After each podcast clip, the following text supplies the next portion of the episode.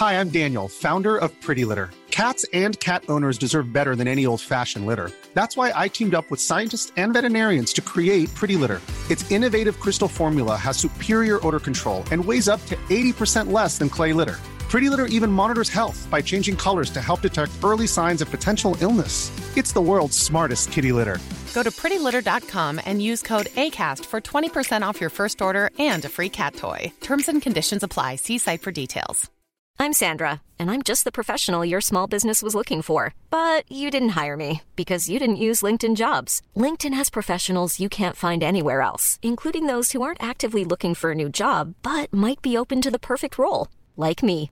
In a given month, over 70% of LinkedIn users don't visit other leading job sites. So if you're not looking on LinkedIn, you'll miss out on great candidates like Sandra. Start hiring professionals like a professional. Post your free job on linkedin.com/people slash people today.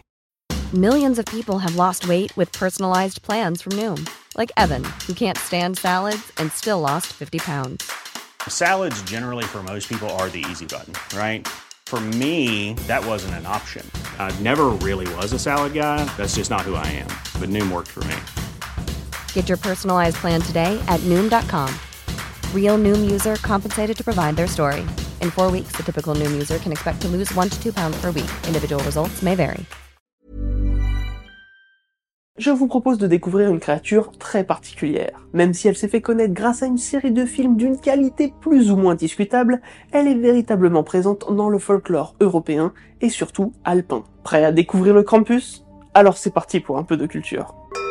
Le Krampus est une créature que l'on voit traditionnellement apparaître à la période de Noël dans les régions entourant les Alpes, c'est-à-dire au sud de l'Allemagne, à l'ouest de l'Autriche et à l'est de la Suisse. On retrouve également sa trace dans quelques villages de Hongrie, de Slovénie ou encore de République tchèque. Il accompagne généralement Saint Nicolas, et contrairement à ce dernier, il aurait pour tâche de punir les enfants qui n'auraient pas été sages. Enfin, quand je dis punir, on dit de lui qu'il fouette les enfants à l'aide de chaînes rouillées ou d'un bâton de bois de boulot. Pour les pires des enfants, leur sort serait d'être enlevés par Campus qui, grâce à un sac, les emporterait dans son repère du bas monde. On l'entendrait arriver de loin à cause du bruit des chaînes et des cloches qu'il porterait. Alors, normalement, si vous êtes à l'aise avec le concept de Saint-Nicolas, vous devez sans doute penser que Krampus est inspiré du père Fouettard. Mais il semble que l'inverse soit plus logique. Je m'explique. Le Krampus est un anthropomorphe, c'est-à-dire qu'il s'agit d'une créature qui a un comportement et une morphologie humaine sans l'être pour autant. Ses caractéristiques principales seraient celles d'une chèvre, comme ses cornes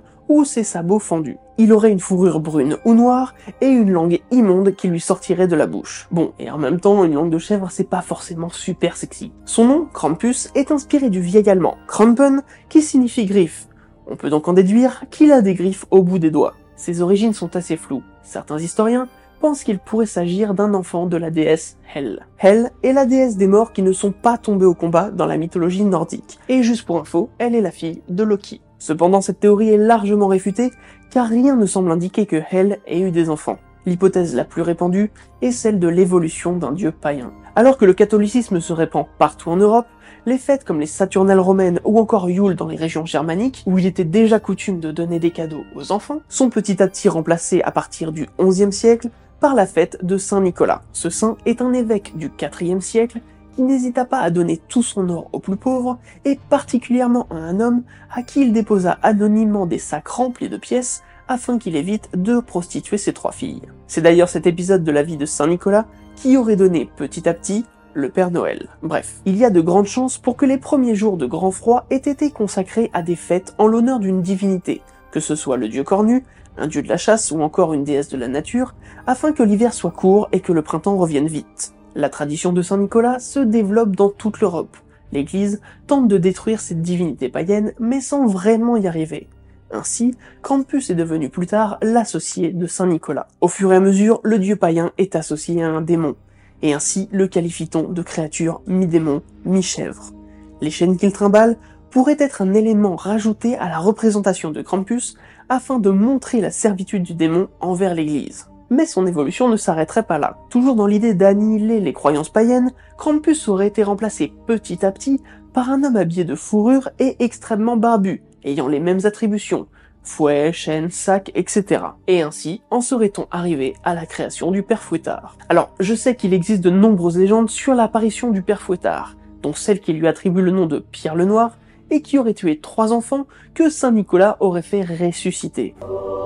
D'ailleurs, ça me fait penser qu'il faut que je fasse un épisode sur la nécromancie.